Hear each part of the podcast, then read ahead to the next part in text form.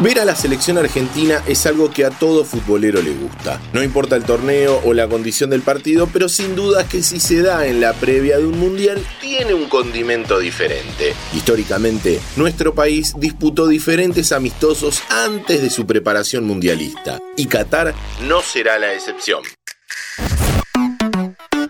Kickoff Hola, ¿cómo va? ¿Cómo están? ¿Ansiosos porque empiece el mundial? Ya no hay figuritas, promo de televisión o lo que sea para mitigar la espera, pero tranquilos que cada vez falta menos. Lo que sí podemos hacer es recordar algunos amistosos que jugó nuestra selección en la previa de los mundiales. En general, suelen ser partidos contra selecciones débiles o inferiores a la nuestra, pero esto tiene un motivo.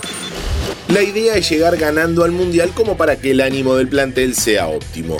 Además, al ser países con casi nula trascendencia futbolera, los partidos suelen parecerse más a una práctica a puertas abiertas que a otra cosa. No se busca jugar contra selecciones de primer nivel porque hay más para perder que para ganar.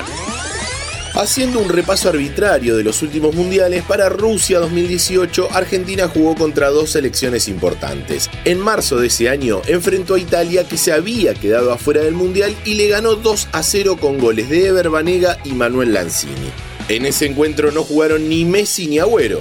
El segundo amistoso fue frente a España y por algo los viejos sabios del fútbol se oponen a jugar con este nivel de rivales. En un flamante Wanda Metropolitano, los españoles ganaron 6 a 1, dándole a la Argentina una paliza histórica. El último partido antes de viajar a Rusia fue en la cancha de Boca y los dirigidos por Jorge Sampaoli le ganaron a Haití por 4 a 0. Ahora sí, si quieres, Abela, Guárdelo en el bolso, sáquelo frente a Bosnia. Argentina 2, Eslovenia 0. El último partido de Argentina antes de viajar a Brasil para disputar el Mundial de 2014 fue contra Eslovenia en la ciudad de La Plata. Con la victoria 2 a 0 se cerraban esos partidos programados y que tuvieron a Trinidad y Tobago como primer rival contra los caribeños había sido victoria por 3 a 0. Por supuesto que entre mundial y mundial hay infinidad de partidos, de los oficiales y de los amistosos, pero en este caso estamos recordando esas últimas presentaciones antes de chequear pasaporte y la medida del traje para poder viajar al mundial.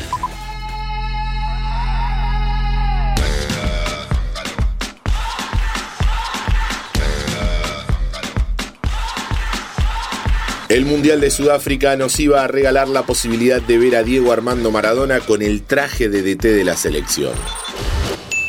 Aprovechó para chivear que pueden buscar en nuestro canal la serie de especiales dedicados al 10, con sus frases más emblemáticas y el origen de las mismas.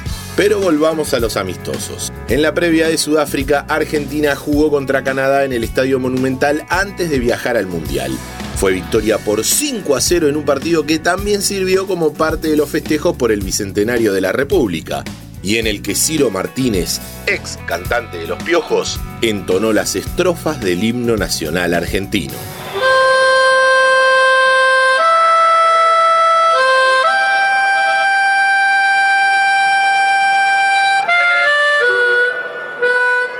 Antes de recordar los últimos amistosos premundial, te recuerdo que si te gustan nuestros podcasts, puedes seguir el canal de Interés General para tenernos todos los días en tu Spotify.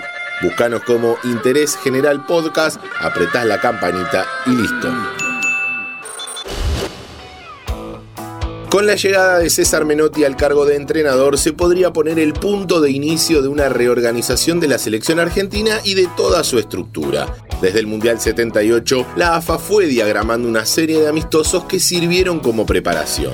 Son históricos esos amistosos antes de México 86, donde los dirigidos por Carlos Salvador Vilardo enfrentaron a Francia, al Napoli de Italia, al Gasoppers de Suiza, a Noruega, a Israel y al Junior de Colombia. Antes del Mundial de Italia se jugaron muchos, pero los más destacados fueron ante Italia, México, Escocia e Israel, entre otros. Muchos partidos que pasaron a la historia y otros que mejor olvidar. Busca la publicación en Instagram y contanos qué partido recordás o cuál te parece que fue el más destacado. Mi nombre es Diego Celonca y los espero en el próximo episodio de Kickoff. No te olvides de seguir a Interés General en todas las plataformas.